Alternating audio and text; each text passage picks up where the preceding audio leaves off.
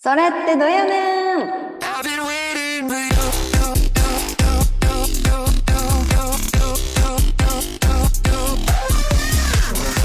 はい、始まりました。皆様こんにちは。クリスチャンの疑問に寄り添うトーク番組、それってどやねん、それどや、65回目の放送。今回は特別ゲストをお招きしてお送りいたします。本日のパーソナリティもケイケイと、うさこでお送りしてまいります。このトークをきっかけに皆様が自分なりに考えてみる、そのような機会になればと願っております。よろしくお願いします。はい、よろしくお願いします。さて、今回はゲストをお招きしておりますが、一体どんな方なのでしょうか？楽しみです。はーい。では、お招きいたしましょう。日本キリスト教団石山教会の塚匠牧師と舞牧師です。よろしくお願いします。よろしくお願いします。お願いしようこそお越しくださいました。今あの滋賀の石山教会でご夫婦で、ね、牧師をやられているということで、うん。はい、お話を聞いていけるのがすごい楽しみですね。うんうんありがとうございます。塚家との出会いはケイケイも私もクラブハウスうん。でクラブハウスですね。うん。うんうんうん。もう2年ぐらいになるんですかね。もうね、かなり初期の頃からずっと一緒に喋ってましたので。うんうんううん。ん。じゃあ、自己紹介してもらった方がいいですよね。はい。じゃあ、舞さんから自己紹介お願いしてもいいですか？はい、えー日本キリスト教団石山教会で副牧師をしているスカマイと言います。えっ、と、石山教会は滋賀県大津市にある琵琶湖の近くの教会です。私は最初は、えー夫の匠さんと一緒に信徒として、えー石山教会に来たんですけれども、途中で献身の志が与えられて、そして、えー牧師になりました、えそんな感じです。今何年目ですか？あ、えっと、牧師になってですか？はい。去年の、えー4月から副牧師ですね。あ、そうなんですね。はい。学校の先生もされてますよね。あ、はい、そうですね。キリスト教主義の学校で聖書の、えー教師をしています。そっちの方が先か。えーっとですね、大体、なんていうか、えーっと、最初、3年間伝道師っていう期間があるんですよ。で、それで、はいはい去年の4月から副牧師になったんですけれども、伝道師になったタイミングと同じぐらいで、えー教師も始めたっていう感じです。なるほど。初めてクラブハウスで、あの、舞さんとお話、まあ聞かせていただいたときにすごい鋭い質問ですとかメッセージされる方だなっていう印象がありました。そうですね。はい。では、次、たくみさんお願いしてもいいですか？はい。えー日本キリスト教団石山教会で牧師をしている、えー、スカ匠と言います。どうぞよろしくお願いします。えっと、お願いしますこのお石山に来て10年目に入ろうとしていて、えーその前に3年間伝道師をしているので、牧会生活としては、経験としては13年、えー目に入ろうとしています。まだまだ、えー教団の中では若手の中にいるのかなと思いながら、えーいつも毎日ですね、こう日本、この日本のお中でこうどのようにして伝道ができるか、そのことをこう毎日考えながら、えー過ごしております。それでは史上、うんあ一番パンチの弱いえーゲストで本当に申し訳ないなと思いますけども、あんまそんなこともないよ。まあそんなこと。どうぞよろしくお願いしまおす。願いしおます。願いします。二人で、まあ、牧師を、え、えっと、そうか、一人で、匠先生だけが牧師の状態は何年だったんですかね？そうですね。5年ぐらい、そう5年ぐらいですね5。年ぐらいか。はい。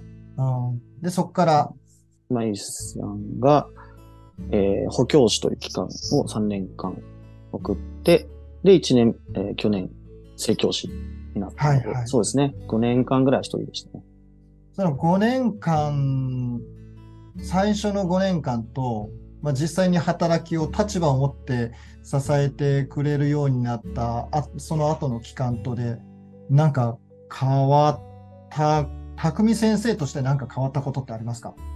そうですね。なんか、あのー毎週、私一人でずっと日曜日にえー説教をさせてもらっていたのが、うん。まあ、月に1回とか2回とか、舞先生に入っていただいて、説教していただくので、えーまあ、あのーまあ、聞き手の立場というか、うん。えー改宗の一人として、せあの、礼拝をこう、捧げることができるっていうのは大きな変化だったなと思いましたし、いいねはい、いい、刺激にもなります。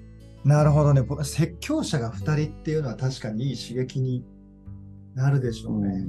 あと、あとはまあ、あの、牧会をするときに、えーまあ今までは、こう、舞さん、舞先生は信徒の立場だったのが、こう、牧師になって牧会をしていくので、あの、舞先生にしか相談ができないことを、がうん相談しやすくなっていくというか、うんうん。うんそういうふうに、こう、教会員が抱えていくいろんな悩みとか不安とかそういうものを、こう、えーなんだ相談窓口が増えていくというか、うんううんんうん。より多くそういうのをこう吸収できるというか、まあ、そういう良さはありました。うーん。いや、牧師、ね、ご夫婦で牧師をやってるってすごく興味深いなとか思う思いながら話を聞いて、そのあたりで舞先生はなんか信徒だった時代と立場を持つようになったことと、時と、なんか来る話とかって変わったりするんですか？基本的にあの信徒の方との関わりはあんまり変わらない感ああ、うんうんうんうん。じで一番問題になったのはこうみんなに聞かれたのはあ私のことを舞先生と呼んだらいいのか舞さんとそれまで通りお呼びしたらいいのかどっちがいいですかってすごいいっぱい質問が来てああ、で一度なんかこう公の場であのもう呼びやすい呼び方で舞さんで定着していると思うのでそれでお願いしますみたいなことがありました。あなので、えっと、今度あ4月から移動するんですけれどあ、も、はいはい。なんか多分舞先生って呼ばれることがあの初めからあのデフォルトでそうなるんだろうなって思うんですがなんかちょっと自分的にはこそばしいというか そうだね、最初からだったらそうなりますよね。うんうんだからどうしよう自分からあの舞さんって呼んでくださいって言おうかなとかちょっと今考えたりいろいろしてます。まあでも基本的にそんななんかこう牧師だからみたいな感じはあんまりないですね。うんうんうん。でも説教に立つってなると、信徒の方々からすると結構やっぱりしっかりした目で見られちゃいますよね。そうですね。まあ、あの、私自身、えっと、日本キリスト教団には進学校に行かないで、独学で、あの、教師検定試験を受験するっていう、あの、C コース受験というのがあるんですよ。A コース、B コース、C コースの。C コース受験っていうんですけれども、進学校に私は行かずに、その受験方法を選んだんですね。なので、えっと、6年間ぐらいかかるんですよ、それが。で、教会の人とこう共にその6年を歩んできたっていう感じで、なんかもう皆さんすごい祈ってくれてたし、応援してくれてたし、一番初めに私が、まあ、礼拝で説教するっていう時、なんかきっとそう、ああ、やっとみたいな、多分そういう感動が一番大きかったんじゃないかな、みたいに思います。なるほど。でも、匠先生にしたら大きいですよね。働き手が、うん立場持ってね、助けてくれる方が一人増えるっていうのは。そうですね。うんあの、結構悩むどころでもあったんです。あの、悩むこともあって、その、こう、教会の数が多くて、日本キリスト教団。で牧師の数が少ないんですよ。うんうんうんそうなると、一人の牧師がいくつも教会を持って大変苦労されている人たちもいるので、うん一つの教会で二人の教職がいるっていうのは、こう、なんだろうな、もっとこう、例えば舞先生を他のところに送ることはできないだろうかとか、うんまあそういうこともやっぱり考えたんですよね。石山教会だけでっていうのではなくて、もっとそう広いえー範囲で、こう、舞さんを他のところに派遣するとか、そういうこともちょっと考えたりしましたね。他の先生でそういうケースはあるんですか？その夫婦で別々の教会っていうのあります。あるんだ。へえ。それは割と、なんていうか、う受け止めとしては普通のこと？ち地方とかだと結構そういうのが。ああ、なるほど。夫婦で牧師をしていて、逆に気をつけた方がいい こととかってありますか？どうでしょう、舞さん。これはなんかそうそうですね例えばあの信徒の方が私に相談をしてきた時に誰にも言わないでほしいんですけどっていうふうに言われた場合なるほどこれは夫には言っていいのかそれとも誰にもってことは言ってはいけないのかどっちなんだろうみたいなのをちょっと悩むことは結構ありますね。でまあその場で夫には伝えてもいいですかとか、まあ、あの確認するように最近ししてます。うん、それしかないよね。それしかないよね。まあね、あの、牧師には守秘義務があるから、そっからは多分広がらないだろうけど、うんそこでは共有しときたいっていうのはあるよね。そうですねなんかこう牧会的な配慮が必要っていう時はやっぱり言ってと言っておいた方がいいなっていうことも結構あるのでなかなかあのそれでも言わないでっていう方とかもいらっしゃるんですけれども、まあ女性だからっていうこともあるよね、きっとね。そうですねそれは、そうなったらもう言えないもんね。そう 言われちゃったらね。そうですね まあでもその時にあこういう夫婦で牧会してるとこういうこともあるんだなとかってちょっとうんされたりしますね。まあでもそれは信徒の方にとっては大きいよね。そういう相談の仕方ができるっていうのは一つ大きいよね。そうですね。もしかしたら、こう、私が、あの、まあ、副牧師でなかったら、ずっとこう、抱えてたことだったかもしれないですし、うんうん今は、えー、学習とかでメッセージされてるんですかね、こう交代交代。いや、えっと、し月の最後の日曜日だけを舞さんにお願いしている感じですね。たただ、来月からは、礼拝回数が多い教会に移動になるので、お互い毎週になります。うん。おお。うーん。あ、日曜日にな何回か、2回とか？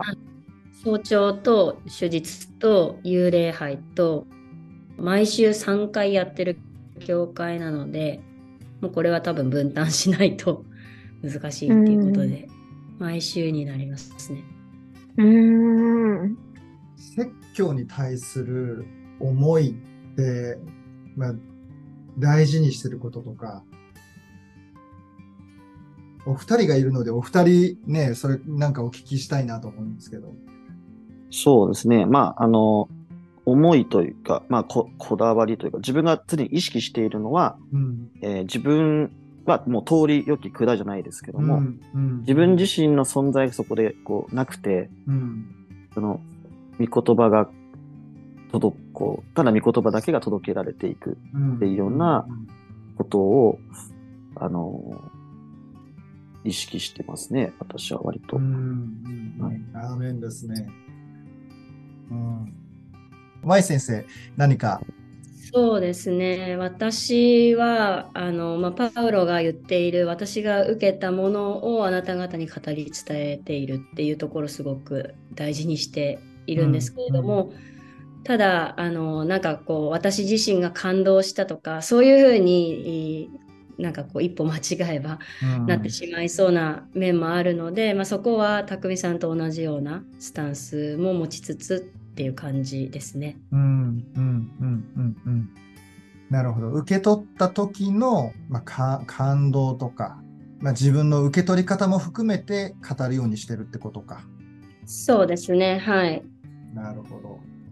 あのこれはちょっと私からの質問になってしまうんですけれどもほうほうなんかあのいいね。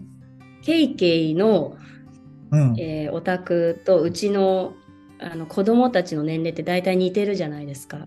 うんうんうんうん。で、基本的にはあの礼拝、まあ、ここの言い方あれですけど、大人の礼拝の時って奥様がうん子供と一緒にいて、まあ、礼拝の場にいるみたいなそんな感じなんですか？いない。いない。子供の、子供らだけ。あの、っていうのは、うちのの教会は、総学者がいないので、うーんうちの奥さんしか総学者がいない状況なんですよ。あじゃあ毎週毎週総学をやってくれてて、でその間、基本的には、うん。まあ、教会員の人が見てくれるっていう人もいるんですけど、基本的には子供たちだけで親子室にいるっていうような、そんな感じかな。で、最近、あの、一番上の娘が、あの、小学校3年生なんですけど、礼拝にね、あの、自分から出たいって言って、礼拝、大人の人たちと一緒に礼拝に出て、あの、説教のメモまで取ってね、がっつり礼拝に出てくれてて嬉しいなと思いますけど、まあだからそんな感じで、あの、ちょこちょこね、なんか、あの、礼拝に出てくれたら嬉しいなと思いながら、あの、礼拝中のケアはほとんどできてないですね。一番下のお子さんはうちの下の子と同じだと思うんです。けど、うん、うん、なんかわちゃわちゃなったりしないんですか？えーっと、まあ、基本的に見てくれている人がいるので、そうなんです。うん、あの、誰かがあの見てくれてるっていう感じなので、まあ、みんなに育てられてるっていう感じかな。なるほど。たまにね、礼拝中に、あの、総額してるママのところに来たり、えー まあ、ある時は、僕がし司会しながら、あー説教もしてっていう時ありましたけど、あの、一番下の娘、息子が、あの、講談までとことこやってきて、抱きかかえながら礼拝やってたことありますけど。やっぱりあるあるですね、それは。うん子供がいる牧師家庭あるある。まあでもなんかそれもね、なんか今日礼拝にちょっとあの朗らかな瞬間になったりとかして、うん。うん、それはそれでまあいいかななんて思ったりしますけどね。うんうん子供たちが礼拝堂に居にくい空気は作らないようにっていうのは気をつけてるし、教会員の人にもそこお願いできたらっていうかのは思ってるんですね。あの、うん。まあ多少声出したりもするかもしんないけど、でも、まあ、あー大人も子供も同じ礼拝堂にいいたい時には一緒に入れるようなそういう空間になったらなっていうのは思ってるので、うん。あんまり声出した時に一度ってあんまり見ないようにっていう話はしたりしてるかな。なんかやっぱりそれが私たち夫婦の課題でもあって、うんうんうんやっぱり今現実としてはどっちかが、説教の時はどっちかが子供たちを見てるっていう風になり、なってしまってるのが現実なんですよ。うんうんうん。うんで結構あの小学上の子が小学校2年生なんですけどうんうん。1年生2年生3年生ぐらいの子供がすごい今増えてきておうおなんかこう結構なんていうか元気元気じゃないですか。うんうんうんうん。でまああのもうちょっと行ったら、まあ、4年生5年生ぐらいになったら礼拝で静かに1時間ぐらい座ってられるっていううん。感じかなとは思うんですけど、うん。なんかなかなかこう友達同士いっぱいいるとわちゃわちゃなりがちで、うん。やっぱちょっと別室でこういたりとか、うんうんうん。それこそうちの牧師館が隣でくっついてるので、まあ、そこのリビングでみんなでわーっていたりとかうんうんうんうん。のとあともう一つはそれが楽しみで教会に来てるみたいなところもあって、うん。教会学校で礼拝をして遊んで、そして、えー先生の家で牧師先生の家で遊ぶみたいななんかそういう楽しいみたいなうんうんところもあってなんかこうそこから大人の礼と一緒にどうやって礼拝、えー捧げてくれるようになるのかなみたいなのをちょっと今思ってます。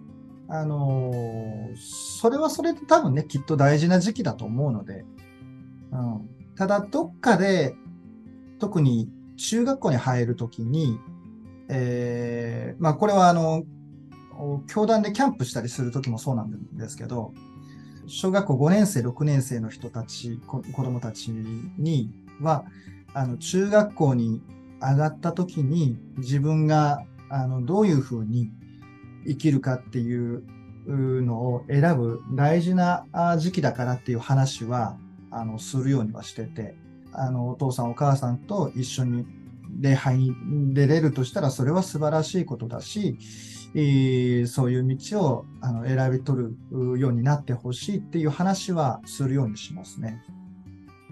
まあ、あくまで選び取るのはもう本人なのでね。あの、でも、それは話ししないとわからないことなので、うん、それは、うん、あの、特にキャンプの時に5年、あの、あんまり教会にその5年生、6年生の人が今はいないので、あの、話す機会はないですけど、そのキャンプの時の、には5年生、6年生には必ずその話を僕はします。うんうん。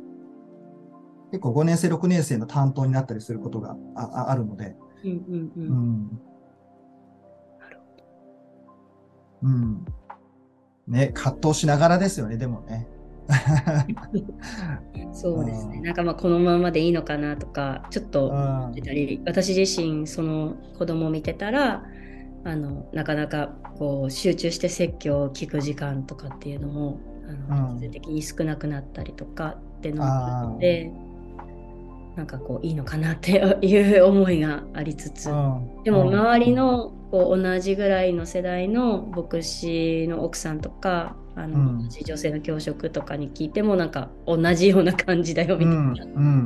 のはい言や、って。て、そういうふうにはどうしてもなっちゃうよね。多分僕の奥さんも、お説教中はやっぱり子供たちと一緒にいることが多いので、うん。で集中して、やっぱり聞きにくいっていうのは同じだと思うし、うん。まあ、それはそれで多分大事な時期だと思うのでね、あの、礼拝中に、えー礼拝中だけど、まあ、あの、子供、ね、お友達と一緒にいる時間っていうのは、あーそれはそれで多分大事な、あの時期だと思うので、必ずしも引っ張り出して、あのうん、礼拝の中に絶対座らせないといけないって僕はあんまり思わないけど、うん、でもある時にはちゃんと話した方が多分いいんだろうなとは思うかな。うん、まあ、本当にわかんないし、あの難しい課題だなと思いますけどね。あのその後の部活の問題とかね。そうですね。うん。ね。もう意外と、あのーうちの長女なんかは、あの教会学校の礼拝のお話っていうのは結構聞いてて、理うん。理解してるというか、なんかこう、うん。後から教会学校でこういう話してたよねみたいななんか言ってきたりちょいちょいするんですよ。うん、うん、うんだからなんかあ意外と結構聞いてるんだなみたいに。いやー、思いますよ。うん本当にちゃんと聞けるんですよね。だからあんまり、その、まあ、小学生になったら、あんまり子供だからって言って見くびらない方がいい、あの、いいだろうなっていう気はする。そうですね。なんか私、あの親子で配信をして、そうそう。その話もね、この後聞きたいと思ってたんですけど。はい、うん。そうですね。親子で聖書を読んで、そしてなんかまあフリートークみたいな感じで最後お祈りして終わるっていう、なんかそういう内容でやってるんですけど、うん、うん。結構長女の質問が鋭くって、うん、うん。なんかこうしかも答える時に長女がわからないと意味ないじゃないですか。うん、うん。なんか例えばあのイザヤ書を読んだ時とか、うん、うん。預言者イザヤの時代にはイエス様はどこにいたのって聞かれたんですでそれはいくらでも多分神学的には答えられるんだけれども それを長女に2年生に分かりやすく答えるっていうの結構至難の技で。ーうーん。なるほどな。どう答えたのそれも。うーんなんかうんそうですね。なんか時間って神様作ったやんか。とかなんかいろいろ。創世紀の時にうんうん。もうイエス様を追っってさ、みたいな、なんかいろいろ、そういうのを、んなんかこう、子供の言葉で一生懸命 答えましたね。イエス様は神様だからってね。そうそうそうそう。うん。でもなんかイエス様は神様だからって言ったら結構長女は納得するんですよ。うんうんうんうんでなんかそういう視点で多分聖書を読んでもいるんですよ彼う女。んうんうんうんなのでなんかすごいいろいろいろいろ教理的なこととか信仰的なこととかもなんかこうなんだろう教えなきゃいけないって私自身思ってたんですけれども、うんうんなんか聖書を読むだけでこうよくわかってるみたいなところが結構あってびっくりします。うんまあ、落ち着いてね、座っては聖書の話を聞く時間があるっていうのは絶対に大きいことですよね、きっとね。そうですね。うん。なんかきっと聞いてるリスナーの方、その長女との配信をうん。聞いてる方とかは、あの、スタンド FM っていうアプリを使ってやってるんですけれども、うんうん教会に全く行ったことないとか、うん。うん聖書も開いたことないとかっていう人がポッとやってきて聞いてたのが結構あって、で、それはなんかこう、子供との会話っていうのがすごく響くみたいで、なんかそういう反響とかは結構あります。うんうんうんうん今まで聖書を読んでこ読んだことなかったけれども聖書ってこんな話が書いてあるんですねとかわあ、すごい。それはすごい。えなんか大人向けにもそういうふうに言った方がいいんかなとかちょっとー、いやー、時々言われますよ。あの、僕も教会学校でメッセージするので、うん、あの、その話が聞きたいって言って、うん、大人の礼拝でのメッセージは分かんないところが多くても、うんこれだったら聞けるっていう人もやっぱりいいるんだよね。うんまあ、それがどうかっていうこととか別にして、うんうんそういうニーズはきっとあるだろうなとは思いますよね。そうですねあとはうん私学校でも教えているのではいはい。やっぱり学校はもう130人ぐらい生徒を持ってるんですけれどもうんうん教会行ったことあるかどうかって聞いたら、まあ、1人とかうん。うんうん。2人とか、まあ、そういう感じで、まあ、朝の礼拝はあるんですけれども、うんうんうん。やっぱり2年生を持ってるんですけど、うん旧約聖書と新約聖書をパッてどっちがどっちか分かんないとか、まあ、なんかそういう感じなんですよやっぱり。でそんな中でやっぱり聖書の話するっていうのもかなり鍛えられますね。うん。うんうんうん。なるほどね。教会にいる人とはね、ベースが全然違うもんね。そうですうね。んうん匠先生はなんか教会と子供っていうテーマだったらなんか考えてることとか思うこととかってありますか？はい。えーっと、まあ、私も教会学校でお話をする機会も与えられてるんですけど、あの、あケイケイも言ってくれたよう、言ってくださったように、あの、意外と理理解している、うん。意外と分かっている。子供だからといって、こう、そのメッセージの内容を落としすぎると、うん。こう、違う受け取られ方をすることもあったりして、うんうんで、結構、教会学校の奉仕してくれる先生方にも、うん。その、ね、マイマイが、マイマイとかマイさんが言ったように、うんうん。あの自分が受けたことを、御言葉、えー、受けたことを、またそしてその、それを、それをそのまま、御言葉として語ったらいいんじゃないですかっていうようなアドバイスをしたりとか、うんあのあんまり、こう、考えすぎずに、あの、与えられた言葉で伝えようという意識でしたらいいんじゃないかっていうことは、あの、たまに言ったりします。伝え方は難しいですよね。あの、教会学校は、やっぱ幼稚園から小学生とか中学生、高校までいるので、うんうんうん。その、えー幅広い年齢層が一緒に礼拝をする中で、うん。どこにこうし焦点を当てて言葉を選ぶかっていうのは結構課題だとは思うんですけど、うんうんうんうんまあ一番小さい子に合わせていいうんんじゃないかとは思いますし、うんうん。うんかといって、こう、あまりにもこう、ふわっとした話になってしまうと、その、なんていうか、本来伝えなければいけないことままでが伝わらないっていうこともあり得そうだなっていううん、うん、うん。こともありますね。いや、ほんとそう思います。あの、ある日ね、うちの娘がれ、まあ、礼拝にある時から毎週礼拝に出るようになって、礼拝の説教のメモまで書いてて、その礼拝の説教のメモを見せてくれたんですよ。で、あの、ちょっとよ読むと、そのメモをい、あの、思わずちょっと感動して写真に撮ったので、それを読むと、恵みは神様のプレゼント。教会は必ず、教会は必ず苦難に遭う。苦難は必ず終わる。救いと栄光と力は神様のもの。子羊はキリスト。って書いてるんですよ。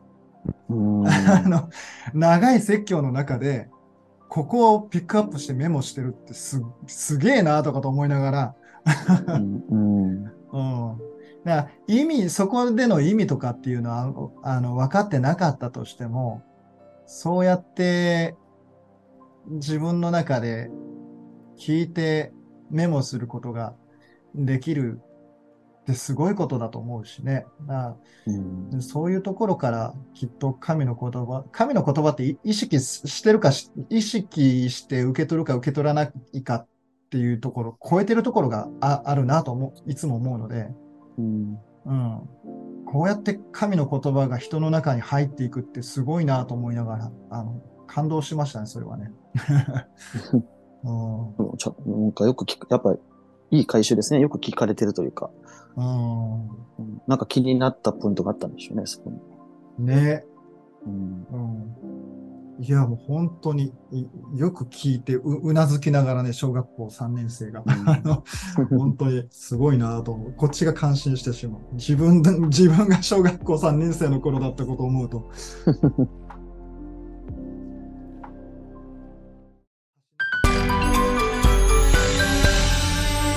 それってどやねん？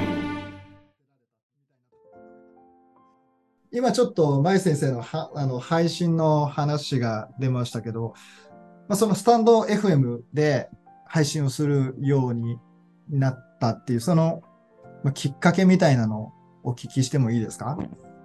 あそうですね。えっと、たくみさんはクラブハウスでソロ活動をしてるうんん、ソロ活動ね。ソロ活動だよ。ソロ活動して本るんですけど、私の方はですね、あの、スタンド FM でユニット活動をしてまして、はい、あのもう一人、えっと、同じ日本キリスト教団の女性の、えー牧師の先生がいて、うんうん。で、あの、まあ、ある会をきっかけに、2人でなんか、あの、できたらいいねみたいな感じに意気投合して、うん。それで、じゃあなんか、あの、配信、配信するために、レッツゴーシスターズっていうユニット組んでみるみたいなうん話になり、それでスタンド FM で始めたっていう感じですね。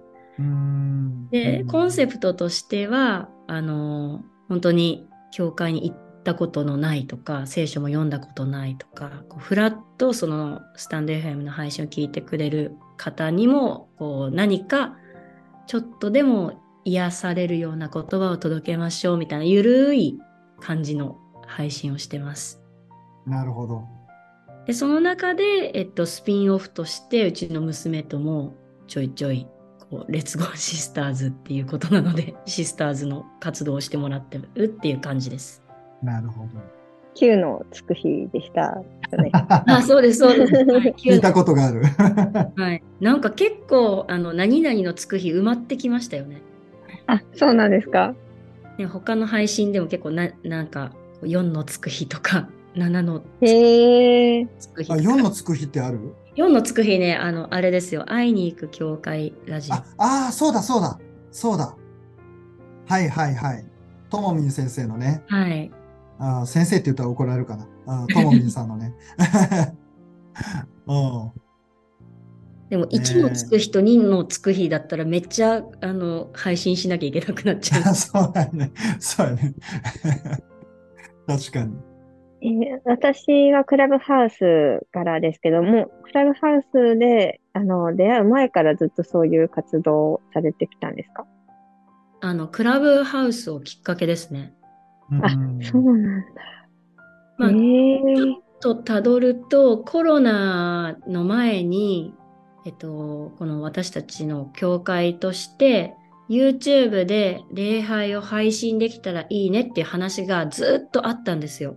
なるほど。うんうんだけど、全然実現しなくって、なんかまあみんな、うんうあの礼拝に来てるし、そんな需要ないんじゃないとか、なんかこういろんな議論があって、コロナ禍に突入をして、うん。で、まあ必要に迫られて、もう慌てて YouTube 配信いろいろ整えたりとかしてう、ん。うん。で、何回か回を重ねたら、あ、結構なんか YouTube 配信、礼拝だ、いけるじゃん、いいじゃんみたいな感じに、私たちも教会もなって、で、そんな中でクラブハウスがあって、で、結構お手軽に、あの、いろんなこと発信できたりするツールだったので、まあ、なんかこれ、ずっと続けていけたらいいな、みたいな、そういう感じですね。ううんうんん。うんうんなんかこれやろうとかあれやろうとかそういうアイディアって、まあ、ど、どのタイミングで生まれるんですか？かくみさんのソロ活動いっぱいあるんですけど、そう、たくみさんのソロ活動は、コロナの前からあった？いや、あのーなかったですね。なかった。やっぱりコロナうん以降か。そうですね。今日、そう、今、あの、言っていたように、YouTube 配信、あるいは動画を録画して配信するみたいな、で、えーそういう話し合い、議論はずっと重ねてきたうんんですが、やっぱコロナで、えーそれをせざるを得ない状態になってうん。始めていきながら、あの、やっぱ教会に来れなくなった人もたくさんいて、で、あの、どどうにかこう、その、教会に来れなくても信仰生活がこう、えー守られるようにって思ってですね、うん。それで僕ももともとは、あの、クラブハウスだけではなくて、あの、スタンド FM をやり始めて、うん。で、そこで、あの、信仰問答とかの解説を録音して、で、教会の人たちに流して、で、それをこう、続けてました、ずっと。うんまあ、だからコロナ禍はすごい大きかったですね、変化としては。うんうんうんそうですよね。コロナ禍はやっぱり大きかったですよね。それが通常のものになるっていう改革がね、教会の中に、キリスト教会の中に起こったので。えお二人のこのソレドヤもコロナ禍の中コロナ禍です、コロナ禍です。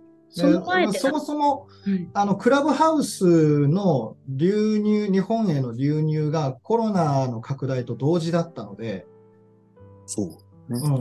だあの、クラブハウスそのものがコロナ以後なんですよね。日本では。そうですね。その前から何か、こう、個人でとかお二人やられてたりしたんですか？僕は何にもない。私も何もないです。うん じゃあやっぱりコロナをきっかけに。うん。SNS はもちろんやってたけど、うんううんん。まあ、やりたいなっていうのは同じようにあって、でも周りにやってる人がいないとか、やっぱり一人だったらやらないと思うけど、うん。まあお声掛けいただいたっていうのがかなり大きいきっかけですかね。うん。うんまあ。クラブハウスで出会ったクリスチャンみんな活動的じゃないですか。まあ、活動的だからあそこにいるっていうのもあるよね。うん。だうん。からそれに触発されてっていうのが大きかったですね。そうね。結構、このソレド屋にも出てくれた、あの、小松優太の、やっぱ存在は大きかったかな。うんうん。彼も結構積極的に、ポッドキャストを配信するのを始めて、どっちかというとそれを追いかける感じでソレド屋が始まったみたいなのがあるので、うん。だから、それは別に追いかけるっていう意味で始めたわけじゃないけど、やっぱり先駆者としてやってくれてたので、うん。うん、身近な知ってるところで。うんうんうん。それは、なんか始めやすかったかな。うん僕のうん中では。うんうんなんかクラブハウスで出会ったクリスチャンたちの多くは本当に伝えたいとか、うん。伝道したいっていうことに溢れていて、うん。それにすごく、あの、感銘を受けたというか、感動して、うん。あこんなに、あの、日本のクリスチャンの中でも、こう、福音を伝えたい人たちがいるんだなって思った時に、うん。あ自分が今できることって何なのかな、えーもっともっといろんなことにチャレンジしてみて、うん。まあ失敗したら、でそれが見心でなければ取り去られるし、うん。うんそれが、あの、続けられるのであれば続けたらいいしっていうような感じで、いろいろ考えていたらいろんな、あの、ツールがあるので、うん。うんどんどんどんどん、や、どんどん、どんどんやることが増えていくっていう。うん。でもやっぱり続けられるものとそうでないものがやっぱりあ出てきましたね。うん。うん。そうね。そうね。